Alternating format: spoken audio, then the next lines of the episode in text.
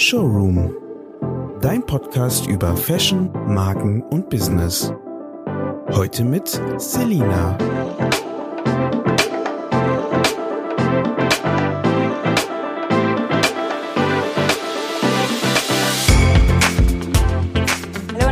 Willkommen beim Showroom Podcast. Ich sitze hier heute mit Annika Leis von West Wing. Annika hat an der WSP Modemarketing studiert und danach einen Master in strategischem Marketing, Management sowie in Digital Marketing und Communications gemacht.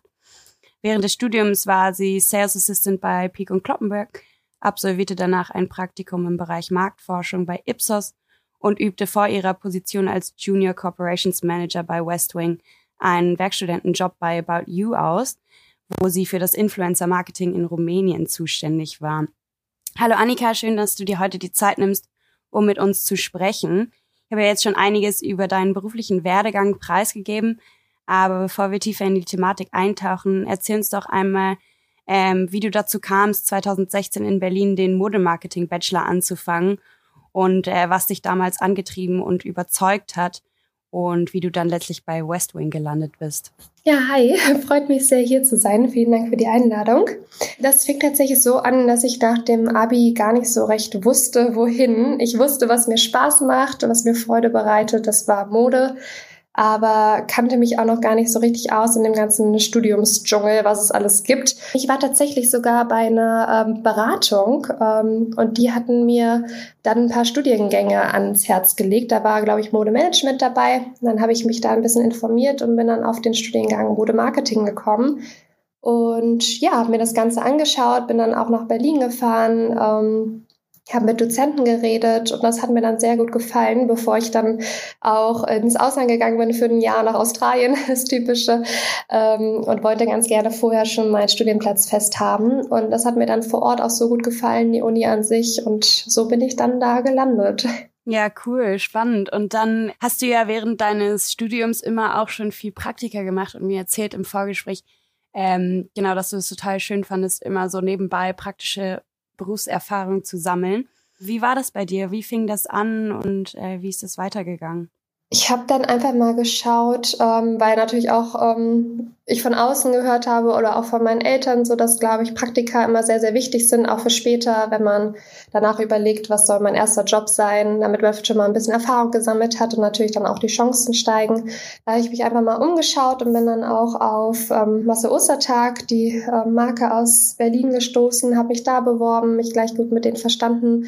Dann fing das da an und dann habe ich dort ein Praktikum gemacht, habe aber auch ähm, davor und danach immer mal im Verkauf ausgeholfen, ob es jetzt bei Hollister oder bei Peak und Kloppenburg war. Ähm, da hat man natürlich jetzt nicht so viel Berufserfahrung gesammelt in Bezug auf Marketing, aber trotzdem war es immer sehr gut, den Kontakt zu den Kunden zu haben.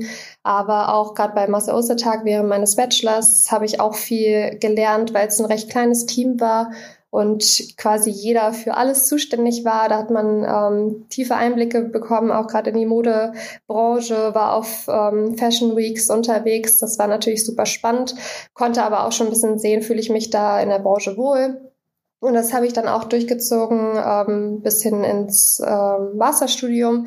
Da habe ich auch mehrere Praktika absolviert und auch noch während des Bachelors im Auslandssemester oder beziehungsweise im Praktikumssemester ähm, im fünften.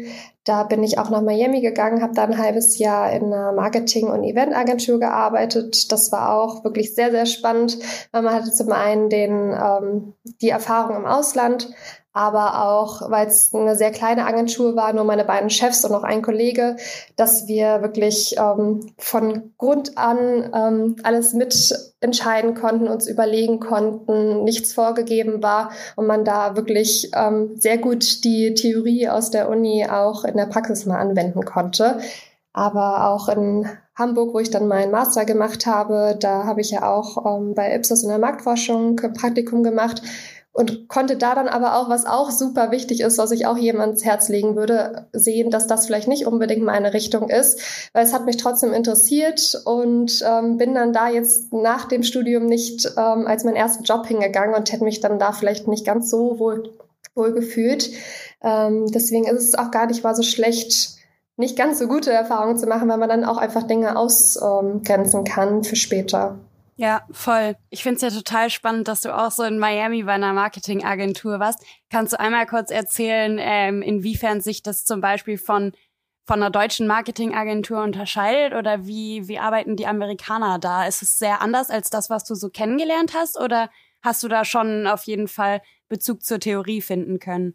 Ähm, doch, also vom Marketing her an sich war es auf jeden Fall ähm, ähnlich. Also wenn wir da für Kunden ähm, irgendwie Marketingstrategien ausarbeiten sollten, haben wir auch irgendwie eine kleine Zielgruppenanalyse gemacht, uns ein Konzept überlegt, die Strategie überlegt, wie erreichen wir die Kunden. Oder ich hatte auch das Glück, während der Zeit, wo ich da war, haben meine Chefs, ähm, wurden sie Teilhaber einer neuen Bar und wir konnten quasi von Grund auf uns das ganze Konzept überlegen. Ähm, von Social Media über das Design vor Ort, welche ähm, Gäste wollen wir vor Ort haben. Das war natürlich super, super spannend und das war tatsächlich auch sehr nah an dem, was man in der Uni gelernt hat. Ähm, man ist da wirklich alle Punkte durchgegangen und das war auf jeden Fall ähm, sehr, sehr hilfreich. Ähm, aber ja, Miami ist einfach nochmal anders als, als Deutschland. Ähm, die Leute waren super, super nett, total relaxed. Ähm, ja, natürlich gab es auch ein paar ähm, Kulturschocks, aber die habe ich gut verkraftet. Und ich kann mich nur immer dran erinnern, dass mein Chef jedes Mal gesagt hat, Annika, slow down, weil ich dann irgendwie so meine deutsche Arbeitsmoral hatte und dann irgendwie die Aufgaben halt abgearbeitet habe. Und dann meinte, ja, hast, hast du noch was für mich? Also, was? Wie kannst du denn schon wieder fertig sein? Ähm, die waren einfach sehr, sehr entspannt und ähm, nee, hat aber unglaublich viel Spaß gemacht und kann ich jedem nur empfehlen, da mal im Ausland auch seine Erfahrungen zu machen. Ja, krass, klingt sau cool. Also klingt so, als ob man in Amerika auf jeden Fall irgendwie eine etwas entspanntere Arbeitsatmosphäre mhm. hat. was ich ja sehr zukunftsorientiert finde, so, ne? Weil irgendwie, ich habe jetzt gerade noch mal äh, gestern oder vorgestern so einen Beitrag gelesen, dass viele junge Menschen heutzutage ja keinen Bock auf diesen Spagat zwischen Familie und Arbeit haben und so. Und ähm, es ist irgendwie ganz schön, mal so ein Feedback zu kriegen, dass man halt ähm, so total schnell dabei ist und total fleißig ist und so. Ja, voll. Ähm, also besser so rum als andersrum. Ja, ne? genau. Also das war auch total, wie du schon eben sagst, dass es da so entspannt ist. Also unser Büro war eigentlich ein Club. Also da haben sich dann abends Ach, immer die Leute getroffen. da war DJ-Pult, wir haben da gefeiert. Ähm, an den Wänden hingen Bildschirme, die haben in der ähm, Zwischenzeit dann immer irgendwelche Gaming-Spiele gespielt, Konsolen. Also es war wirklich, ja, es war eine sehr entspannte Atmosphäre.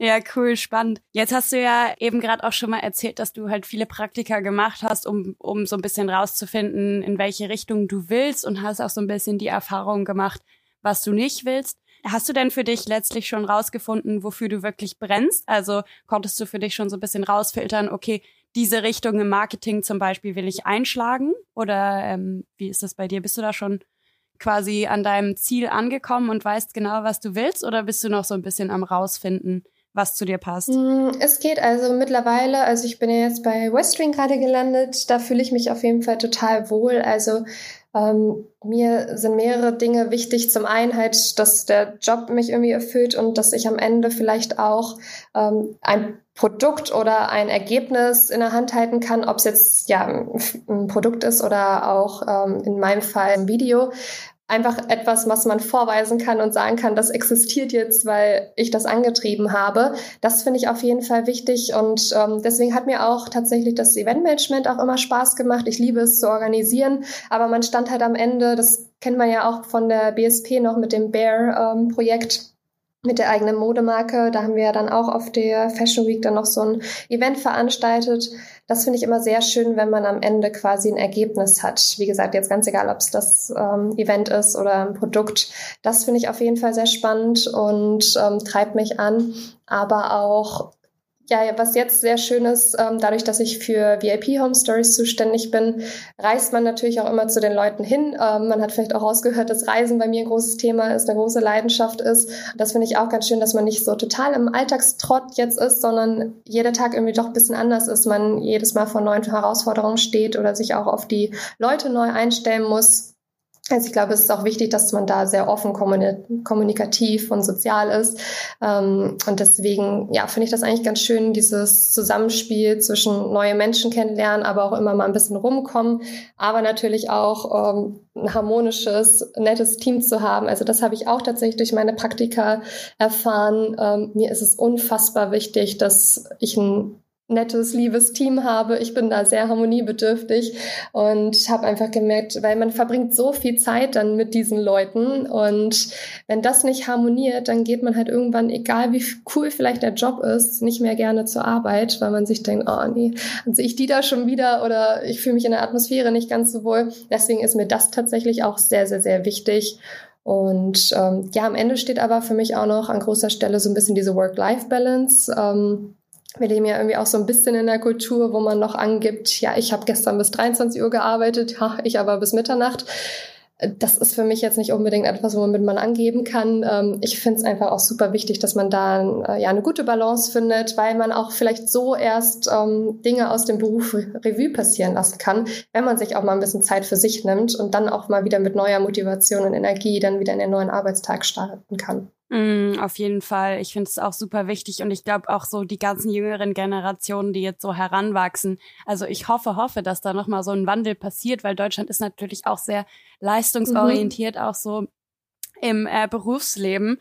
Und ich fände es auch schön, wenn das mal so ein bisschen ausgeglichener wird und man vielleicht auch mal auf sowas wie eine Vier-Tage-Woche hinarbeitet. Mhm. Weil ich es bei mir selber auch gemerkt habe, dass ich zum Beispiel viel produktiver bin, wenn ich nur vier Tage die Woche arbeite, statt irgendwie ja. mich fünf Tage die Woche äh, 60 Stunden oder noch viel mehr abzurackern. Ähm, da kommt einfach nicht so viel bei rum. Also ähm, es ist viel besser, wenn man irgendwie fokussiert arbeitet und dann ähm, durchzieht und irgendwie ja, kommt man dann zu besseren Ergebnissen. Und ich finde halt auch so dieses Reflektieren, also einmal kurz runterfahren, zurückblicken, mhm. zur Ruhe kommen, ist wirklich total wichtig, ne, um irgendwie total. mal so ein bisschen aus der Bubble rauszukommen und irgendwie äh, den Wald vor lauter Bäumen wieder ja. sehen zu können. genau. Wie ist das denn bei West Wing? Also du hattest mir ja auch schon erzählt, dass du da so für die VIP-Kooperationen zuständig bist. Ähm, wie kann man sich das denn vorstellen? Was für VIPs sind das denn und wie funktionieren solche Kooperationen? Also was sind so klassische Konditionen und Abläufe? Also wir sind tatsächlich nochmal aufgeteilt in Influencer ähm, Marketing und Corporations Marketing. Also die, ja, das Influencer-Team kümmert sich dann halt um die klassischen Influencer, die jetzt über TikTok, so, ähm, Instagram oder generell einfach Social Media groß geworden sind.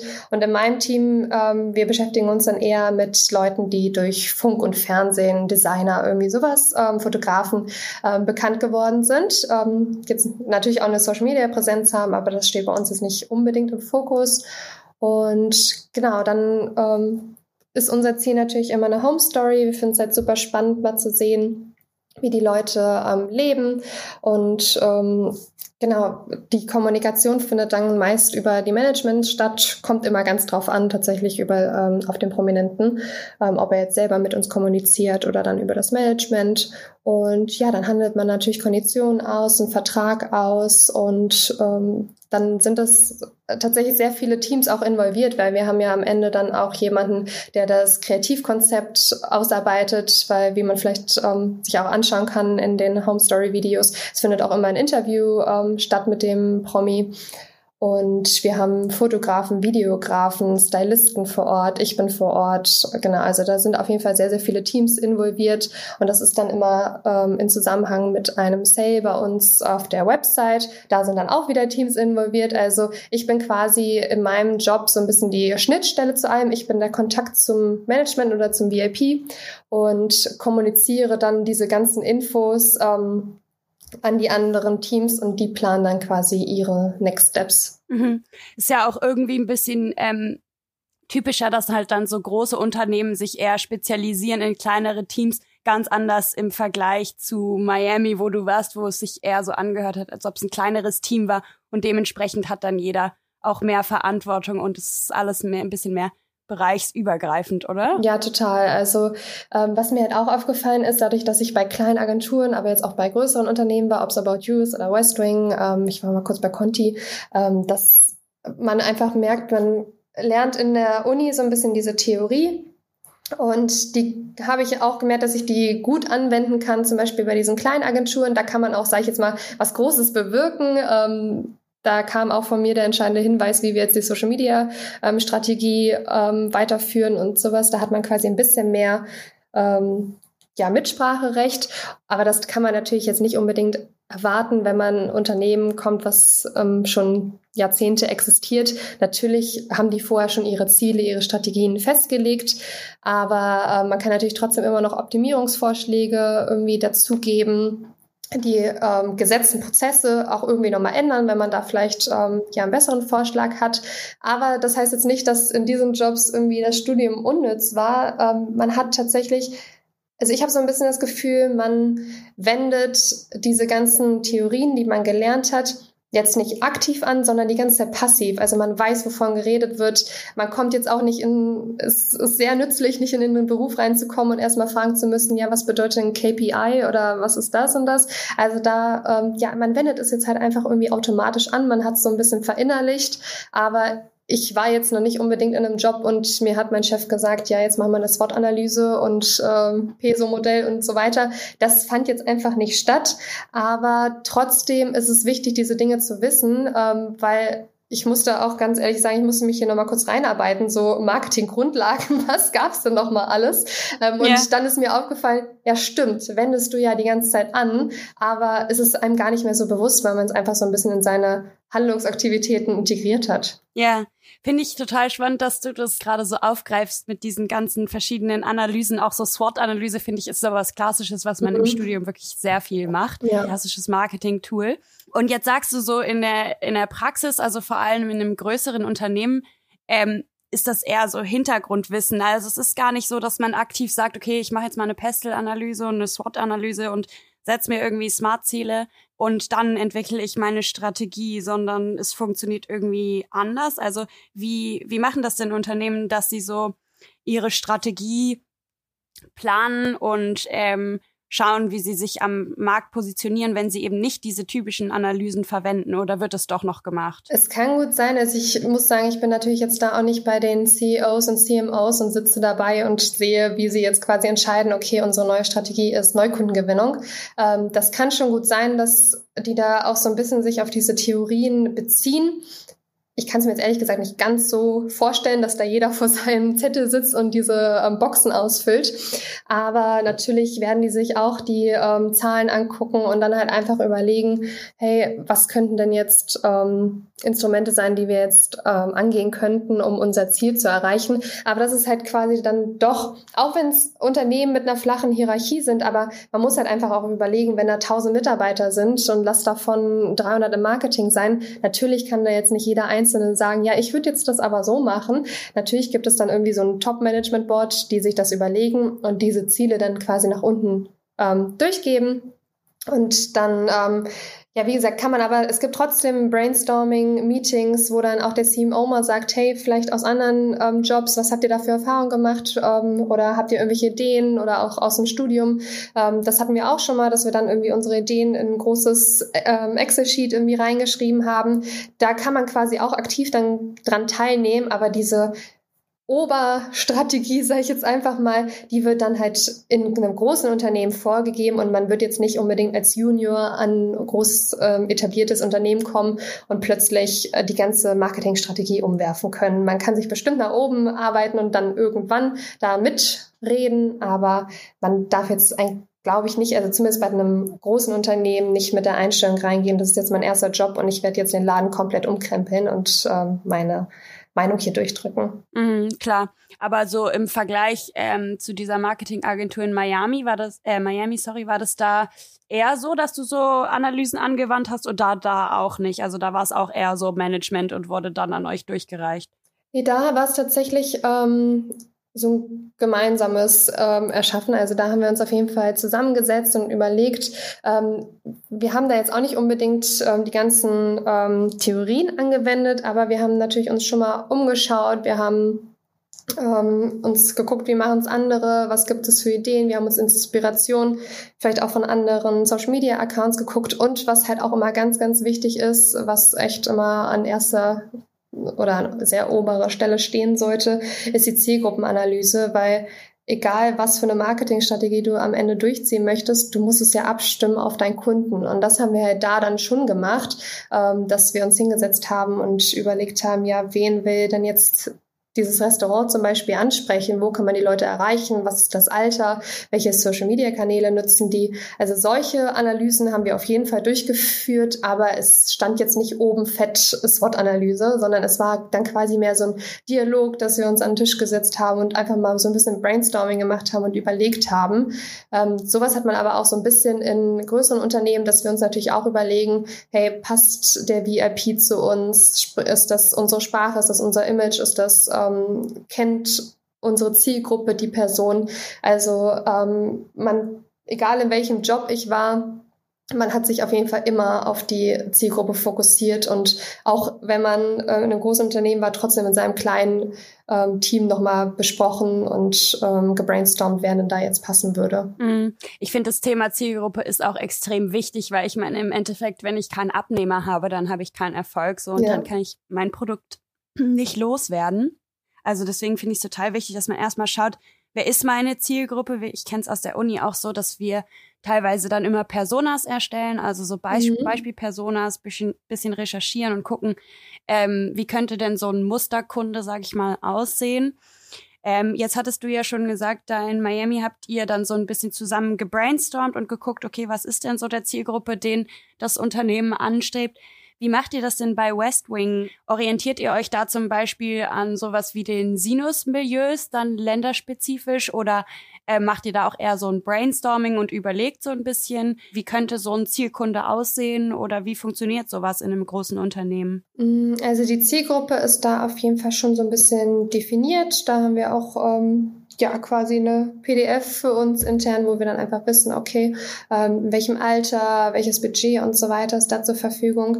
Und ähm, um dann den passenden VIP rauszufinden, ähm, ja, da brainstormen wir tatsächlich oder zum Beispiel bei Westwing ist auch die Zielgruppe eher so ein bisschen vielleicht das Alter meiner Eltern und deswegen bin ich auch ganz oft einfach zu meiner Mutter gegangen und habe gesagt, hey, wen fändest du denn mal spannend? Das finde ich halt auch super wichtig, ähm, dass man auch so ein bisschen ähm, in dem Marketing-Team vielleicht Leute reinholt, die auch der Zielgruppe angehören oder der Generation angehören, an die sich die Kampagnen auch richten. Also wenn ich jetzt in einem Unternehmen bin und möchte die Generation Z ähm, erreichen, fände ich es auf jeden Fall förderlich, wenn man vielleicht da auch ein paar äh, Leute im Team hat, die aus der Generation Z stammen. Weil ich glaube, wir haben es alle schon mal gesehen, ähm, vielleicht Babyboomer versucht haben, die äh, Generation Z zu erreichen, dass es auch manchmal ein bisschen unangenehm sein kann und vielleicht nicht so ganz ähm, ja, in Schwarze trifft. Ähm, deswegen, ja, da brainstormen wir tatsächlich, ähm, überlegen, wie gesagt, fragen wir unsere Eltern, ähm, wen die spannend fänden und ähm, ja, gucken dann einfach, wer gut passt. Aber was mir auch aufgefallen ist, auch bei About You oder auch bei Westwing und so weiter, auch bei den größeren Unternehmen, ähm, dass die auch mittlerweile nochmal unterscheiden zwischen ähm, Brand und Performance Marketing. Also es gibt quasi immer noch dann Leute, die interessant sind, weil sie einfach eine große Reichweite haben. Aber man geht auch so ein bisschen jetzt auf Leute, ob es jetzt Cool Kids sind, ob es Tastemaker sind und so weiter, die halt eher vielleicht ein bisschen ähm, kleiner sind. Ähm, ja, jetzt im Influencer-Beispiel Mikroinfluencer, ähm, dass man da halt einfach schaut, wer ist denn nah an unserer Zielgruppe dran, wer passt zu uns, wer inspiriert die Leute, auch wenn sie jetzt nicht eine riesen Reichweite haben, aber die sind halt auch umso wichtiger, gerade ähm, um die Brand zu stärken, die man ähm, hat. Und ähm, da geht es dann auch nicht immer nur um Performance. Ähm, da kann man noch so viel überlegen, oh ja, wir wollen den großen Star. Aber wenn man eigentlich merkt, nee, der mit dem kleinen Account, der vielleicht nicht ganz so bekannt ist, aber den eigentlich jeder gut findet, vielleicht ist der dann doch ähm, der bessere Fit. Ja, total. Vor allem, ich finde gerade bei so Influencern, also die kleineren Influencer, die sind natürlich irgendwie auch nochmal ein bisschen vertrauenswürdiger, ein bisschen glaubwürdiger und ich meine, es gibt ja so viele äh, Videos schon von Influencern, die sich irgendwas ins Gesicht schmieren, mhm. was mit Hautpflege nichts zu tun hat und dann sagen, wow, das ist wirklich ein total tolles Produkt. Während die Kleinen dann irgendwie noch mal ein bisschen sortierter sind, hat man so das Gefühl und vielleicht noch ein bisschen eher das promoten, was sie wirklich gut finden und die Follower dann dementsprechend natürlich das Ganze auch eher annehmen als bei jetzt so einem riesen Influencer, wo alle wissen, okay, äh, der kriegt da oder die kriegt ordentlich Geld mhm. dafür und deswegen promotet die das jetzt hier. Ja, ich glaube auch gerade bei ähm, Mikroinfluencern, was da auch nochmal ein ganz guter ähm, Add-on ist, dass die so kreativ sind, weil die haben dann irgendwie ähm, ihre Ästhetik auf ihrem Profil und das habe ich auch gesehen, weil bei ähm, About You war ich auch ähm, die meiste Zeit für Fashion Halls zuständig und da hat man einfach auch gemerkt, da gibt es Leute, die vielleicht nicht die größte Reichweite haben, aber denen einfach dieses Dasein eines Content Creators so viel bedeutet hat und die dann da wirklich wahrscheinlich stundenlang in dieses Video reingesetzt haben und tolle Special Effects hatten und es sah einfach total kreativ aus, dieser Influencer Hall, anstatt halt nur dieser typische, wo man vorm Spiegel steht und sagt, ja, das habe ich jetzt daher und so. Ähm, also manche haben sich da halt unfassbar viel Mühe gegeben und das kam meistens eher von den Leuten, die jetzt halt nicht die größte Reichweite haben, aber dieser Content ist einfach total wertvoll, weil das dann so geht ein bisschen in Richtung Story Storytelling, ähm, das merkt man sich und ja, ist dann im Nachhinein viel, viel nachhaltiger als vielleicht ein großer Account, der zwischen 20 anderen Kooperationen mal kurz auch nochmal deine Marke erwähnt. Deswegen diese Kreativität, der, also nicht immer, es gibt natürlich auch große ähm, Accounts, die sehr kreativ sind, aber natürlich muss man auch verstehen, je größer du bist, desto beschäftigter bist du ja auch irgendwie. Und wenn du vielleicht erst gerade angefangen hast oder ein bisschen kleiner bist, bist du nicht jeden Tag noch hier auf dem Event eingeladen und musst das noch erledigen. Und dann hast du vielleicht auch ein bisschen Zeit und steckst ein bisschen mehr Herzblut in die Kreation von ganz ähm, individuellen und kreativen ähm, ja, Kurzfilmen rein. Mm, klar, man hat natürlich auch so als Mikro-Influencer vielleicht auch nochmal einen ganz anderen Ansporn, ne? Mhm. wenn man mhm. sich jetzt wirklich vornimmt, okay, ich will den Durchbruch ähm, haben und will irgendwie, dass alle mich kennen und so, dann muss man natürlich auch wirklich kreativ werden. Gerade bei dieser ganzen Info, die irgendwie so täglich auf uns einprallt. Also ich meine, wir werden ja so zugeschüttet von Instagram, Facebook, TikTok und so weiter, dass man sich als Content Creator wirklich richtig Mühe geben muss, da aufzufallen und herauszustechen ich finde auch irgendwie, das hattest du ja auch schon mal angesprochen, dass man so ein bisschen schauen muss, wie erreicht die Gen Z oder die Gen Y und so weiter. Und ich würde jetzt mal so ein vages Statement machen und sagen, so die Gen Z hält sich eigentlich viel auf TikTok auf, natürlich auch noch so ein bisschen auf Instagram, so Gen Y ist aber eher so auf Instagram unterwegs und die Gen X dann vielleicht eher auf Facebook. Was würdest du dazu sagen? Würdest du dem Ganzen so zustimmen oder würdest du sagen, also jetzt mal nicht so ganz in Stein gemeißelt, das Statement, aber so ungefähr so in die Richtung ähm, geht's schon. Oder ähm, ja, wie macht ihr das? Also wie sagt ihr, diese Zielgruppe hält sich auf diesen sozialen Medien auf und so und so kann ich die gut erreichen? Wie passt ihr sowas an? Also sagt ihr dann auch wirklich so, okay, ähm, ich will jetzt die Gen Z erreichen, deswegen mache ich jetzt nur Marketing auf Instagram und nur Werbung auf in Instagram oder nur auf TikTok, weil da, das ist das einzige Medium, auf dem sie immer unterwegs sind und da erreiche ich sie sicher? Oder wie filtert ihr dann, welche Kanäle ihr für euch nutzt? Ähm, ja, also wie du es ja auch schon angesprochen hast, dein Statement kann man, glaube ich, im Groben auf jeden Fall bestätigen, dass es schon so ein bisschen aufgeteilt sind. Ausnahmen bestätigen die Regel. Also es gibt auch ähm, ja, vielleicht Babyboomer, die TikTok für sich erkannt haben. Aber ähm, im Grunde genommen ja. Ähm, aber ich glaube auch, was du vorhin angesprochen hast, die Personas sind da auch wieder ganz wichtig, weil du kannst halt auch Gen Z sein, aber du kannst auch Millennial sein oder ähm, Boomer aber bist vielleicht total im Gaming-Game drin und ähm, hält sich vielleicht dann die meiste Zeit auf Twitch auf.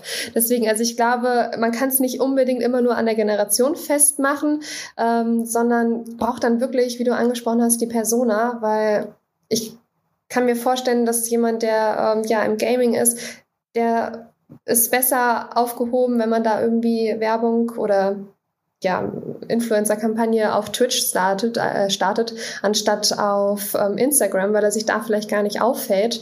Ich glaube, es ist auch immer ganz wichtig, ähm, holt sich die Generation Inspiration aus Newslettern, öffnen sie Newsletter oder werden die sofort gelöscht, ähm, schauen sie Free TV oder sind sie nur noch auf Netflix unterwegs wo sind sie draußen unterwegs? Also wo macht es vielleicht auch mal Sinn, ähm, ein Plakat hinzuhängen? Weil ich glaube, es ist auch ähm, nicht unbedingt sinnvoll zu sagen, okay, die Generation Z, die ist jetzt nur noch auf TikTok unterwegs, deswegen wir machen nur, nur noch TikTok.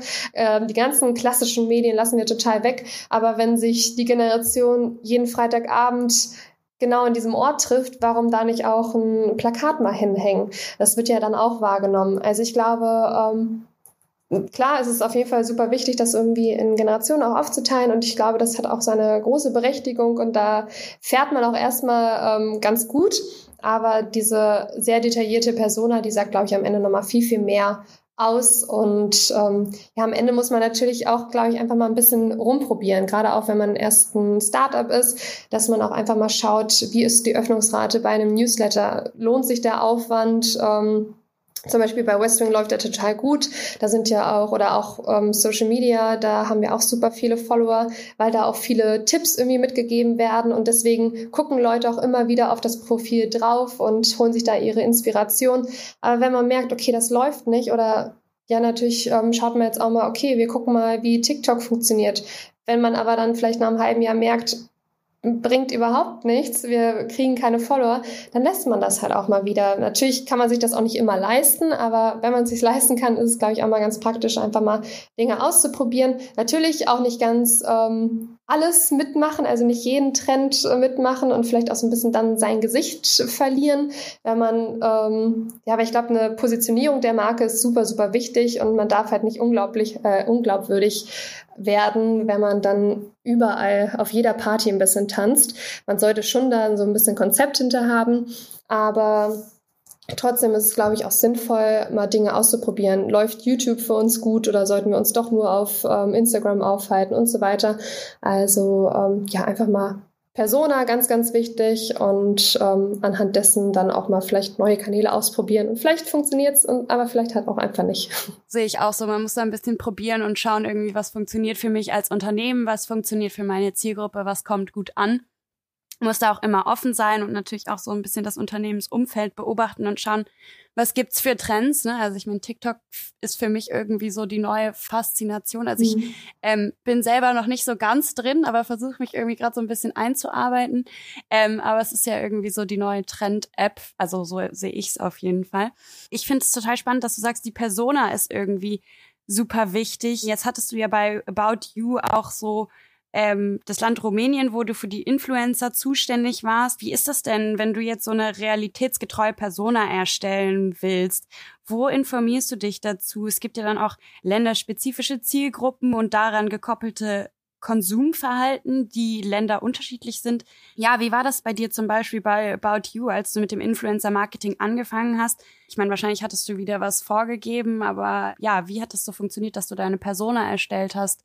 Ähm, also da war es so, dass wir auf jeden Fall, was ich auch jedem da empfehlen würde, ähm, dass man auch in dem Team Leute hat, die aus dem Land kommen. Also die, wie ich ja eben auch schon meinte, dass ich es praktisch finde, wenn da Leute aus der Generation Z mitarbeiten, wenn man die Generation auch erreichen will. So ist es auch, glaube ich, bei länderspezifischen ähm, Situationen, weil wenn da jetzt ein pur deutsches Team sitzt, die noch nie von irgendeinem Influencer aus Rumänien gehört haben, wird es halt super schwierig rauszusuchen, wer passt denn jetzt wirklich zu uns. Also wir hatten auf jeden Fall immer einen Länderverantwortlichen pro Land und ähm, weil ich glaube, wir ähm, jetzt hier in Deutschland können ja auch so, natürlich kennen wir nicht alle, aber wir können ja, können ja so ein bisschen einschätzen, welcher Influencer ist gerade bekannt, welcher kommt gut an. Äh, man kennt sie ja irgendwann, wenn man sich mit dem Thema beschäftigt.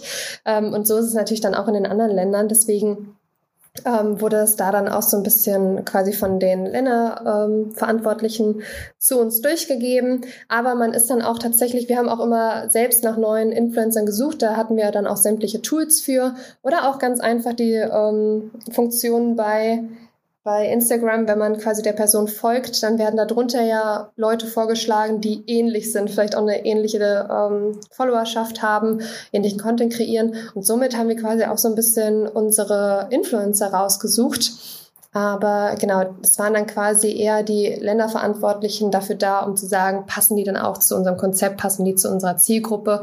Und irgendwann entwickelt man auch ein bisschen ein Gefühl dafür. Also ich konnte dann auch, als wir dann später gesagt haben, okay, wir wollen auch ein bisschen diese Brand-Sachen ähm, durchziehen, also Brand-Marketing, ähm, uns eher so diese Cool Kids raussuchen, die jetzt vielleicht nicht die größte Reichweite haben, da hat man dann irgendwann auch ein Gefühl für entwickelt und könnte sagen, ja, die Person ist auf jeden Fall, würde ich dazu zählen, die kommt gut an, auch wenn die jetzt vielleicht keine Millionen Follower hat.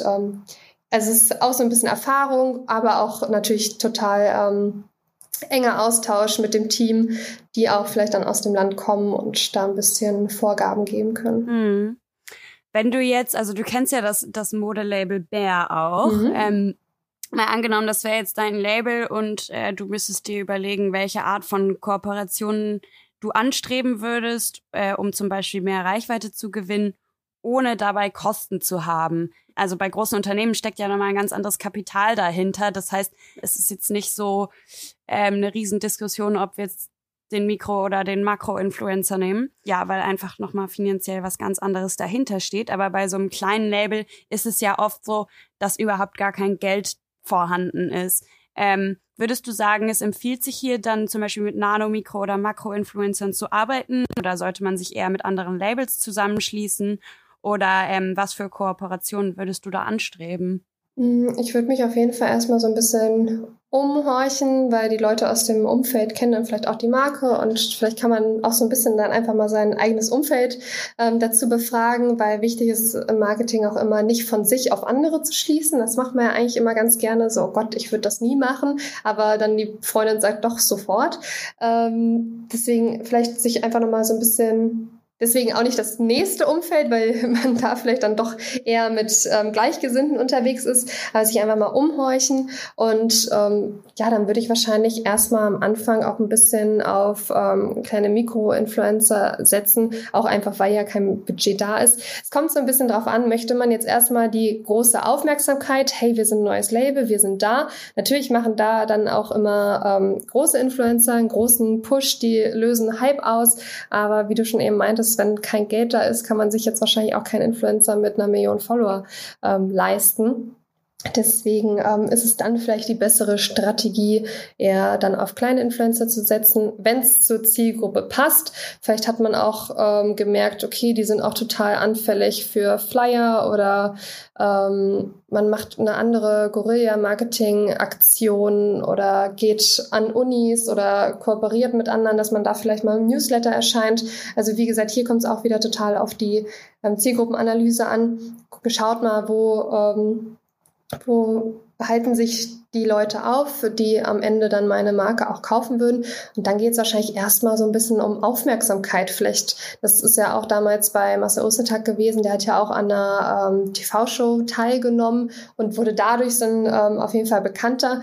Vielleicht solche Dinge machen, dass man einfach ähm, erstmal ein bisschen für Aufmerksamkeit sorgt und dann ähm, am Ende schaut, wo hält sich die Zielgruppe auf, wenn man sich vielleicht schon ein bisschen Namen gemacht hat oder ein kleiner Begriff ist und dann vielleicht durch ähm, Nano, äh, Mikroinfluencer ein bisschen ähm, die Nähe zu den Kunden schafft und da dann gut ankommt und vielleicht neue Kunden gewinnen kann. Mhm. Ja, voll. Es macht natürlich Sinn, erstmal so ein bisschen Aufmerksamkeit zu erregen, um natürlich auch das Interesse von solchen Influencern zu wecken, wenn man kein Budget hat, dass sie sagen, ja, okay, ja. Ähm, ihr habt jetzt zwar kein Budget, aber ich finde irgendwie eure Marke so cool und stehe voll hinter dem, was ihr macht. Deswegen hätte ich trotzdem Lust, mit euch zusammenzuarbeiten. Ja, man muss sie gleich ähm, überzeugen ganz mit ganz viel Herzblut. Man muss merken, man steht dahinter und dann gibt es bestimmt auch viele Sach Leute, die sagen, okay, sowas unterstütze ich. Ich finde das Storytelling dahinter auch gut. Das ist, glaube ich, auch gerade bei so kleinen Marken und mit wenig Budget ganz, ganz wichtig, dass man die Marke vielleicht auch ein bisschen emotionalisiert, damit dann auch vielleicht Leute sagen, ja, hey, komm, ich mach das. Ich bin so begeistert von deinem Konzept. Das könnte, glaube ich, auch nochmal helfen, einfach mh, hm, ja, jemand, der dahinter steht, der wirklich dafür brennt und man das dann auch merkt und man das Gefühl hat, das ist eine Sache wert zu unterstützen, auch wenn ich ähm, dafür jetzt nicht meine tausende Euros kriege. Ja, voll. Das Thema Emotionen ist ja sowieso im Marketing, finde ich total ja. wichtig. Also man muss ja irgendwie immer emotional die Leute ansprechen, um sich ähm, von allen anderen Marken zu unterscheiden. So immer mehr Unternehmen versuchen ja dann auch bisschen Kosten zu sparen und eher so auf Online-Marketing zu gehen. Aber ich persönlich bin auch ein Riesenfan von Out of Home. Ähm, und muss auch sagen, also sollte ich irgendwann mal ein Label haben, was ich wirklich so, äh, wo ich ein bisschen Budget habe, das zu promoten, finde ich eigentlich sowas wie Out of Home super, weil also zum Beispiel gerade so U-Bahnhöfe, ja. Also wenn ich mit der U-Bahn fahre, sehe ich jeden Tag das gleiche Plakat von, keine Ahnung, irgendeiner Dating-App, irgendeiner Fahrschule und oder weiß ich nicht was, irgendwas Unwichtiges, was mich eigentlich eher nicht so interessiert. Aber es bleibt eben total im Kopf, weil ich jeden Tag von dieser U-Bahn-Station irgendwo hinfahre. Und äh, ich finde, das ist ein total mächtiges Tool und ähm, finde es fast ein bisschen schade, dass Unternehmen da Kosten sparen wollen. Ähm, also man kann es natürlich auch verstehen, aber eigentlich ist es ein total mächtiges Tool, so Out-of-Home-Werbung zu machen. Ja, total. Oder auch einfach so eine simple Sache, wie zum Beispiel, wenn du einen coolen Spruch hast oder ein schönes Design, einfach einen Sticker machen. Also, wo dann vielleicht jemand sich das auf den Laptop klebt und die nächsten zehn Jahre damit rumläuft. Also, ich glaube, solche Sachen unterschätzt man. Und natürlich auch einfach Dinge, die vielleicht so ein bisschen Instagrammable sind. Also, ich glaube, du kannst dir auch easy einfach was richtig Gutes ausdenken, Gut, easy ist es vielleicht nicht immer, aber ähm, wenn man irgendwie einen kreativen Kopf dabei hat ähm, und dann musst du nur eine Kleinigkeit haben. Und wenn dann so viele Leute, wie gesagt, lass es eine schöne Location sein, lass es äh, ein lustiger Spruch sein, ähm, so viele Leute würden das dann vielleicht abfotografieren und ihre Instagram-Story machen und darunter machst du dann einfach nur deinen Instagram-Tag ähm, und plötzlich siehst du überall, also es ist ja total ähm, ja super Werbung, weil dann Freunde von Freunden das sehen. Also ich glaube, sowas ist einfach auch total wichtig. Und man kann es halt mittlerweile auch echt gut selber machen. Wir haben ja auch über TikTok geredet. Es kostet dich ja nichts, wenn du da ein bisschen in die Kamera sprichst. Wenn du dir da, glaube ich, einfach ein gutes Konzept ausdenkst, kreativ bist, ähm, anders bist, dann vielleicht brauchst du gar keine großen Influencer mehr, weil du bist dann selber irgendwann der Account, der der größte ist und dein größter Supporter ist. Ja, voll. Ich finde, da kann man sich auch immer ganz gut was abgucken, was ja immer also super läuft, sind so ähm, so Challenges. Also mhm. ich weiß nicht, ob du zum Beispiel noch diese Ice Bucket Challenge ja. kennst oder so.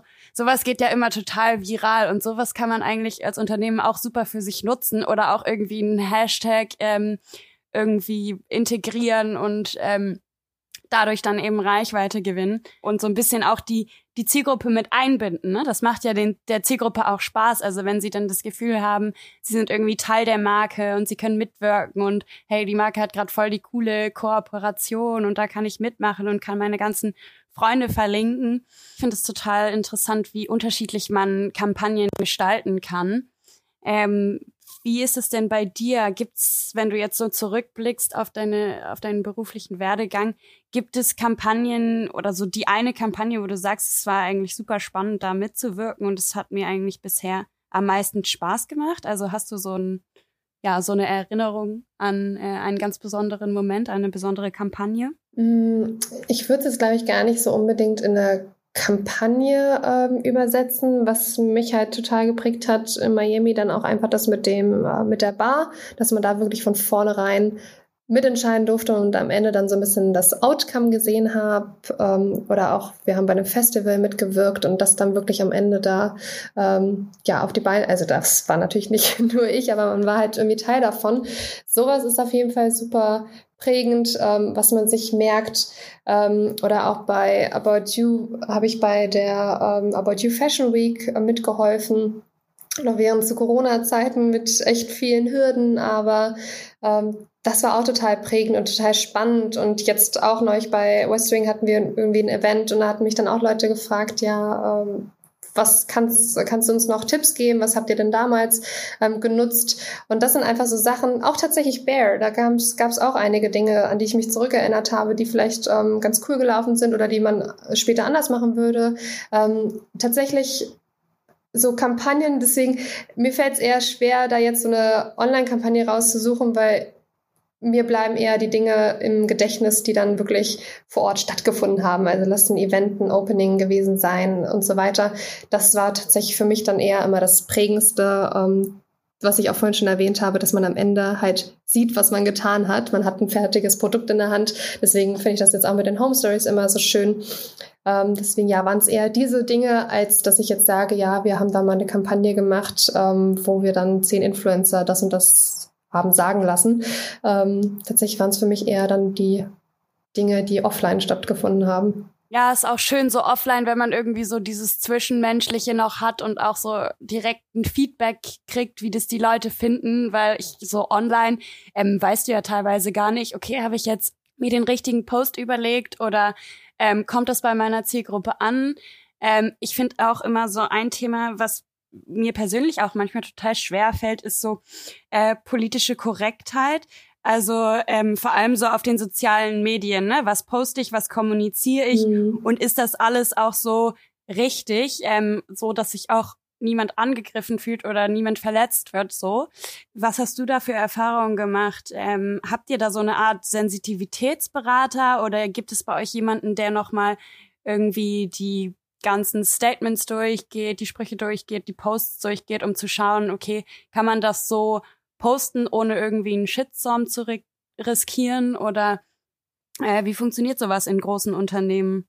Oder müsst ihr das selber machen? Ja, tatsächlich. Also ich, ich hatte schon mehrere solcher Situationen, wo man dann auch echt überlegt hat, okay, kann man das machen oder kann man es nicht machen? Ähm, ich glaube, ganz, ganz wichtig ist, dass man halt irgendwie als Firma, als Unternehmen ähm, Moralkompass hat, Kodex hat und ganz viel Feingefühl und auch Menschlichkeit irgendwie reinbringt, ähm, dass man ja auch einfach gerade solche Dinge vermeiden kann, wie jetzt ein Shitstorm.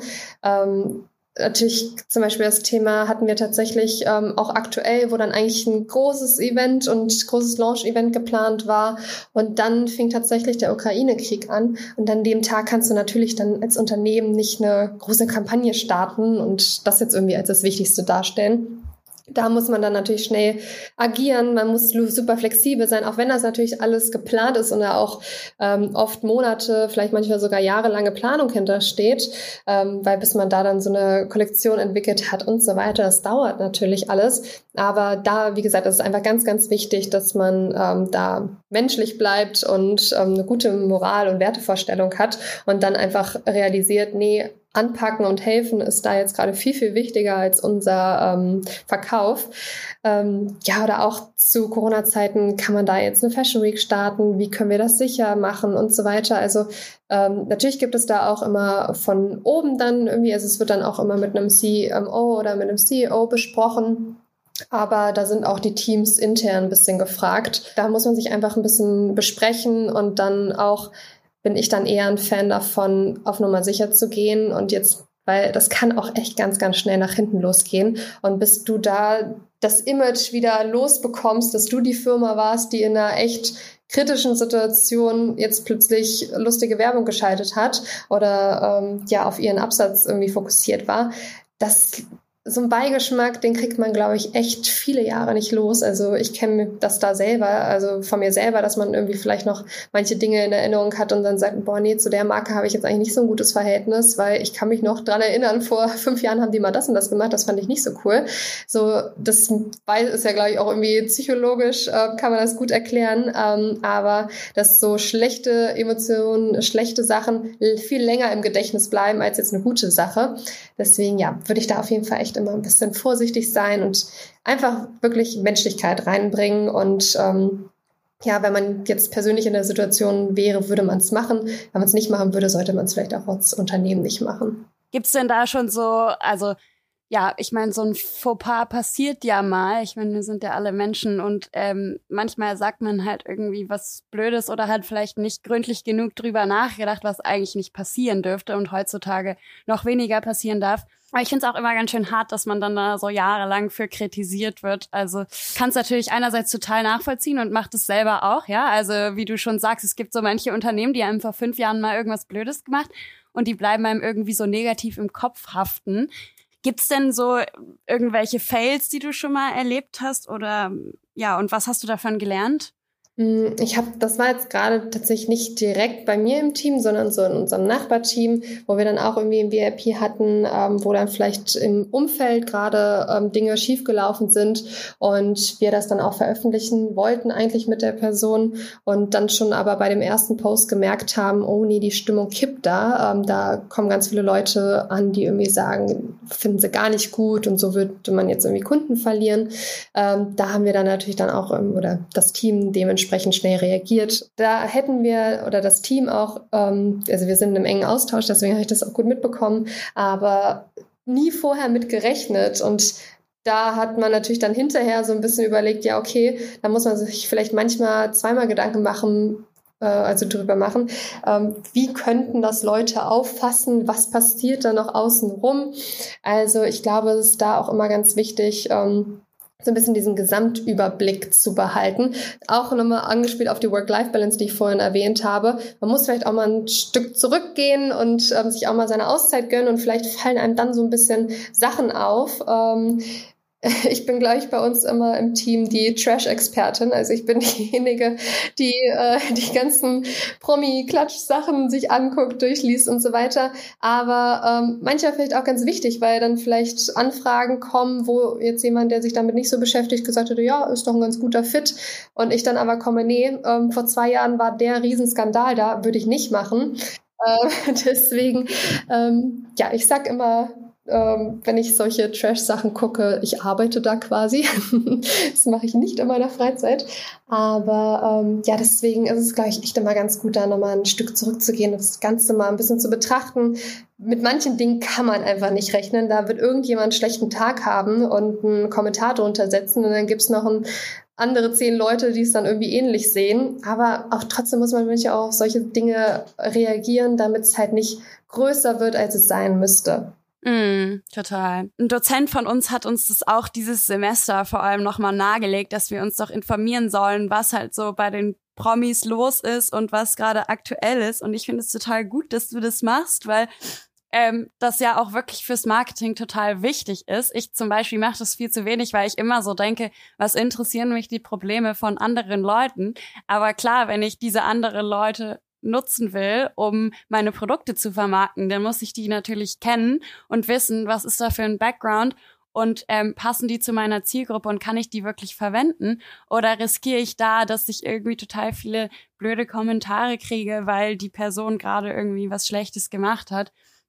Ähm, klar ist jetzt nochmal was anderes, wie du sagst, wenn man einfach einen schlechten Tag hat und mal was Doofes passiert. Aber es gibt natürlich so Personen, ähm, die sich total vorbildlich verhalten im öffentlichen Leben und dann wieder die, die es halt gar nicht tun, ähm, mit denen man eher so Kooperationen vermeiden sollte.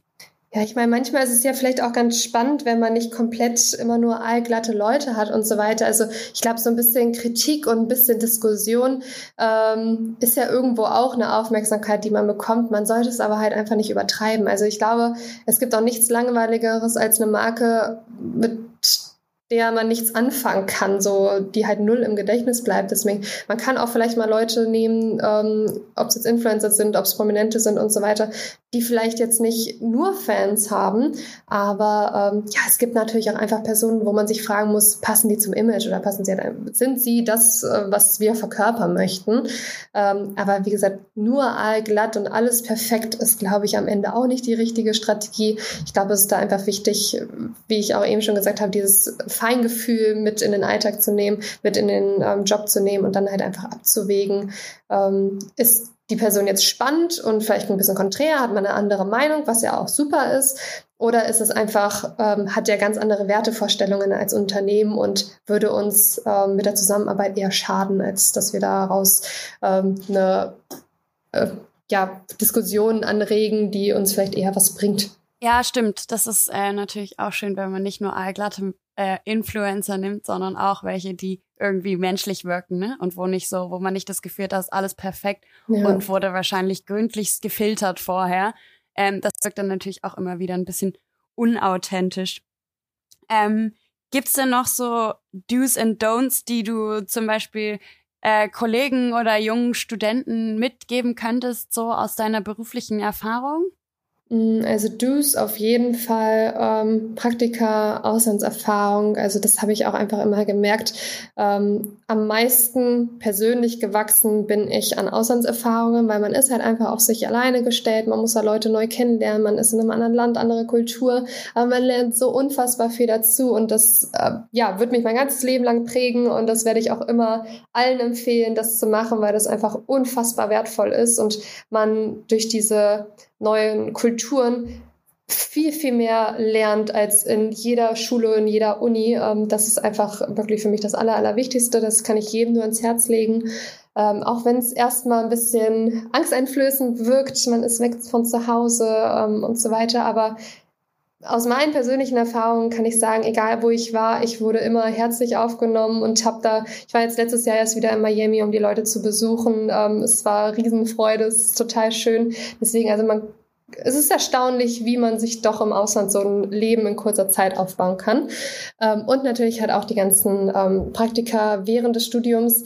Es ist nichts praktischer. Man hat ja dann gerade die Zeit, natürlich jetzt vielleicht auch nicht in jeder Klausurenphase, aber Ähm, man kann während des Studiums, ähm, wenn man jetzt auch nicht gerade dual studiert, das ist natürlich auch eine super Option, aber dass man da dann Praktika macht, weil wie ich ja auch schon am Anfang angesprochen habe, ich war dann halt auch im Praktika, wo ich dann gemerkt habe, okay, das ist vielleicht nicht meins. Das hatte mich aber vorher total interessiert und wäre das jetzt mein erster Job nach dem Studium gewesen, ja, wäre ich, glaube ich, totunglücklich gewesen und konnte somit halt Dinge auch ausschließen oder habe meine Erfahrung gemacht, die ich jetzt, die mir vielleicht auch meinen heutigen Job beschert haben, weil ich dann sagen konnte, ja, das habe ich schon mal da und da erlebt, das habe ich da und da gemacht. Ich muss auch sagen, bei meinen ganzen Bewerbungsgesprächen ähm, wurde sehr, sehr wenig wenn vielleicht sogar gar nicht, irgendwie gefragt, hey, was hattest du für Fächer, wie waren deine Noten, äh, was habt ihr in der Uni gemacht? Das kam wirklich sehr, sehr selten vor, sondern mehr, ja, erzähl uns mal von deiner Zeit bei About You oder erzähl uns mal bei Marcel Ostertag, wie war das da, was hast du bei Ipsos gelernt?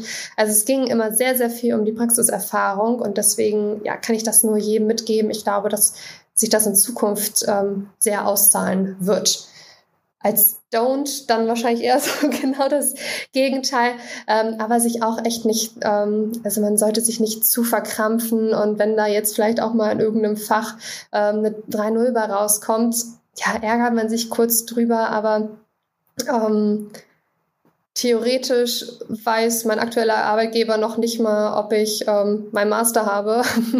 ja, habe ich natürlich, aber es war am Ende, ich war gerade noch in der, ähm, habe da noch auf mein Ergebnis gewartet. Das haben die bis heute nicht nachgefragt. Ähm, deswegen ist natürlich auch nicht bei allen, vielleicht ist es dann eher so bei den jüngeren Unternehmen. Es gibt wahrscheinlich auch ganz viele eher noch klassische, ältere Unternehmen, denen das super, super wichtig ist, die sich auch die Zeugnisse ganz genau angucken. Aber genau sowas findet man halt durch Praktika raus. Wo möchte man hin? Deus. Und dann ist es vielleicht manchmal besser, wenn es jetzt eher ein junges, flexibles, agiles Unternehmen ist, dass man dann sagt, hey, vielleicht sind dann Praxiserfahrungen wichtiger. Wenn man jetzt aber eher zu einem alteingesessenen Unternehmen, Konzern möchte, dass man sagt, hey, ich pumpe jetzt erstmal hier in der Uni was durch und möchte gute Noten haben, weil das wird dann wahrscheinlich in dem Fall sinnvoller sein.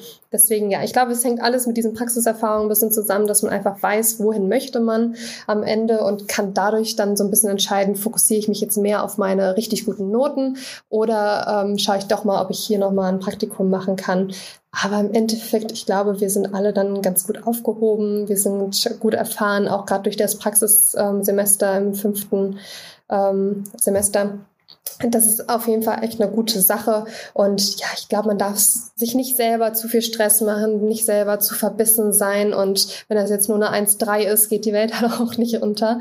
Ähm, einfach das ein bisschen entspannter machen, weil ich glaube, im Endeffekt stellen viele Unternehmen äh, vielleicht auch die attraktiveren Unternehmen, wo man gerne arbeiten möchte, eher Charaktere ein, anstatt ähm, ja, jetzt die Absolventen und die guten Noten, kommt es eher darauf an. Ich habe ja jetzt auch gemerkt, habe ich ja am Anfang gesagt, ich sitze jetzt nicht da und gehe die ganzen Marketingtheorien durch, sondern es ist wichtig, kann ich mit den Managements, mit den VIPs gut umgehen, bist du ein offener, kommunikativer Mensch, dann kommt es vielleicht eher auf solche Dinge an und ein bisschen Background-Wissen und nicht unbedingt, habe ich jetzt in Statistik eine 1-0 geschrieben oder halt nicht. Ja, ich finde es auch irgendwie total erleichternd. Also ich habe die Erfahrung auch schon so ein bisschen gemacht. Man macht sich ja eigentlich als erstes im Leben so ein bisschen Sorgen beim Abitur und denkt so, hm, naja, hoffentlich reicht es genau für diese Bewerbung, die ich eben rausschicken will oder für diese Stellen, wo ich mich bewerben will oder für die Unis oder Studiengänge oder wie auch immer.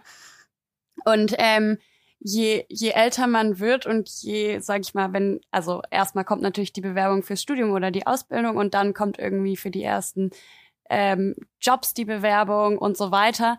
Und ähm, finde es eigentlich auch total schön, so habe auch eher so das Feedback gehabt, dass ähm, eigentlich niemand sich für die Noten wirklich interessiert, sondern es viel mehr um das Zwischenmenschliche geht und auch so ein bisschen um die Erfahrung, die du gesammelt hast, ne? weil gute Noten auch einfach ähm, nicht alles sind, außer natürlich, man geht zum Riesenkonzern, wie du schon sagtest, äh, wo sie sehr darauf achten, ne, wie du abgeschlossen hast. Ja, ich habe es auch echt selber gemerkt. Wollen. Also mein Abi war auch echt nicht gut, aber danach habe ja, ich dann ein Studium gemacht, was wofür ich gebrennt, äh, gebrannt habe und ähm, was mir Spaß gemacht hat. Und plötzlich war ich im Einserbereich. Deswegen, also ich glaube, ja.